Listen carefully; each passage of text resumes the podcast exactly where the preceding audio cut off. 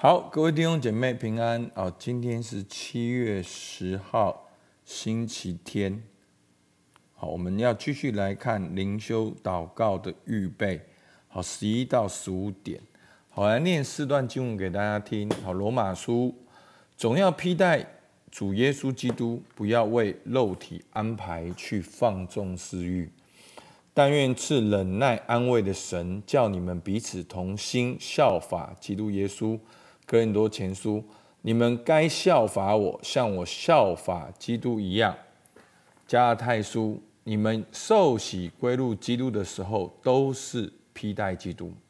好，那耶稣基督拯救了我们，我们在基督里是新造的人。好，我们耶稣对我们呼召就是：若有人要跟从我，就当舍己，天天背起他的十字架来跟从我。所以每一个基督徒。的最终的目标，应该要过一个以基督为中心的生活，要过一个跟随耶稣基督的生活，要过一个在生活中活出耶稣基督形象的生活。那我们不要把这件事情去，好像变成是一个要求哦，好像有个一百分你没有做到。其实重点是这个过程中，就是跟神的关系。在过程中，好像我们的一个目标，好，就是越显主荣，让主在我们身上，我们这个瓦器越来越少，越来越破碎，然后显明里面那个宝贝有莫大的那个荣耀。好，我们看到今天第十一点，好。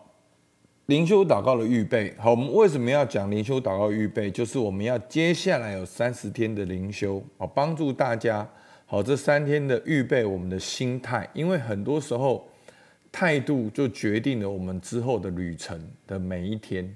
好，我们今天看到的是最后五点，那大家有兴趣呢，可以回头看一到十点。好，我们看十一点。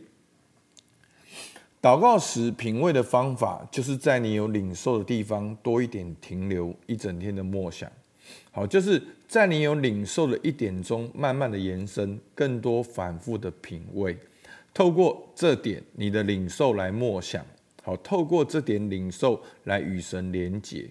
好，其实不是要达到某种果效，与神的关系，好，与过程就是回馈。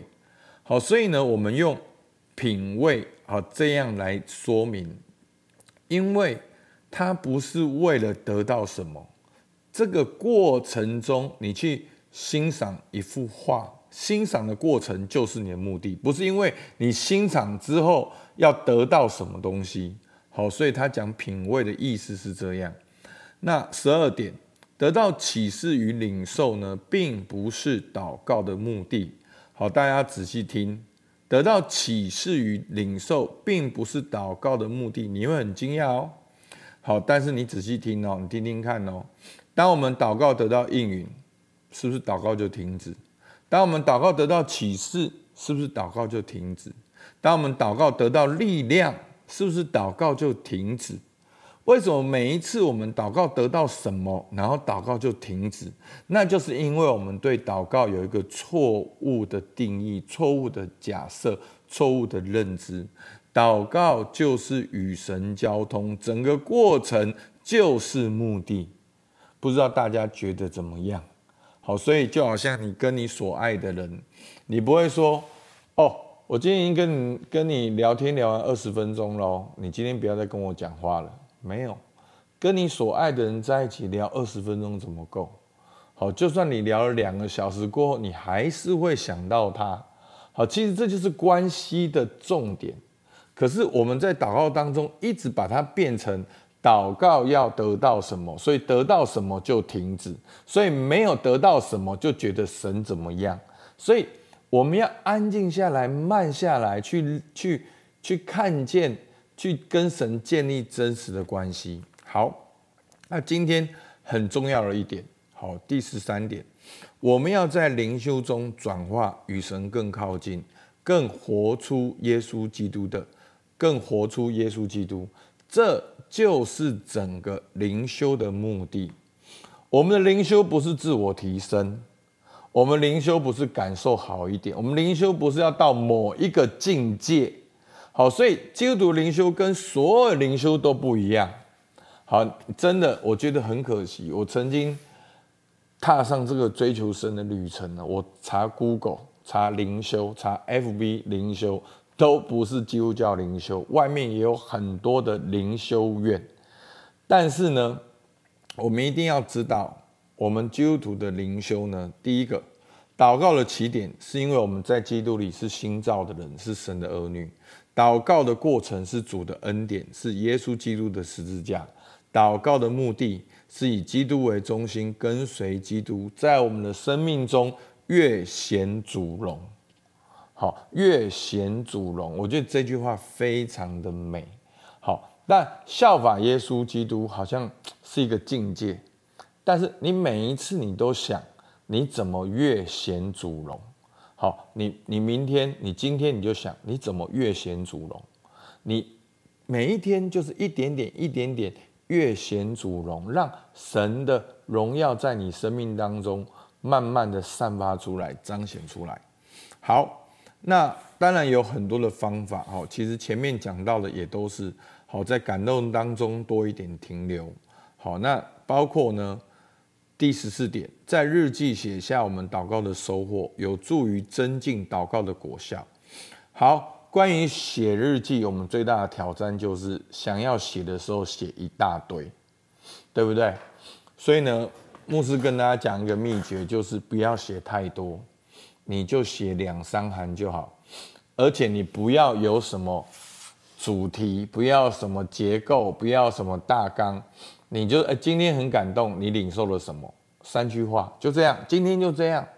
因为重点不是你一天写很多，重点是你每天写有累积，一周、一月、一个月、一年，你回头看的时候，你会看见神的手正在你生命当中怎样的工作，你会看见一个更大的图画，看见神在你生命中的预备，那你就更好在生活中。来对齐神对你计划，而且写日记就是你就是证据嘛，对不对？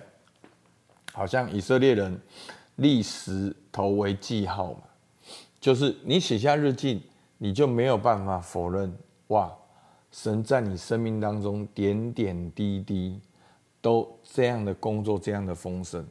好，第十五点，祷告中激发我们去爱，爱也激发我们更多的去祷告。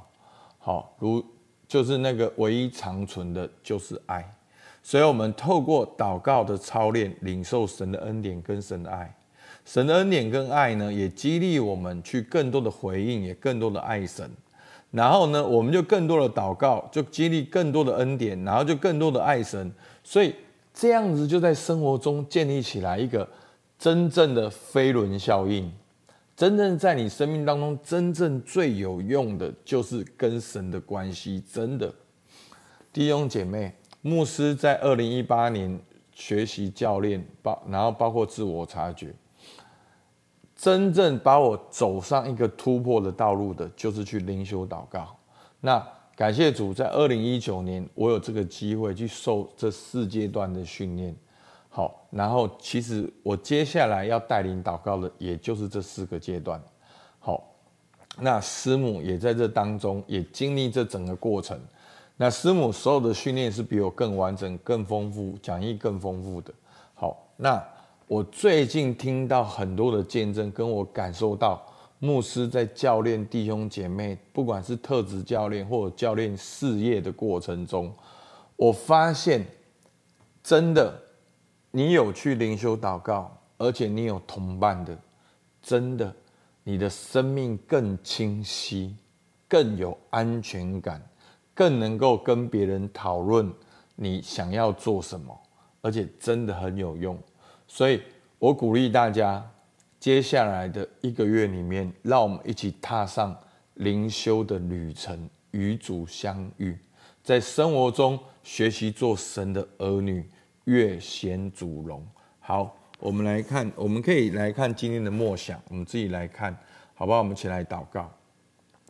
主啊，是的，你说你爱我们，哦，正如父爱你一样，我们要常在你的爱里。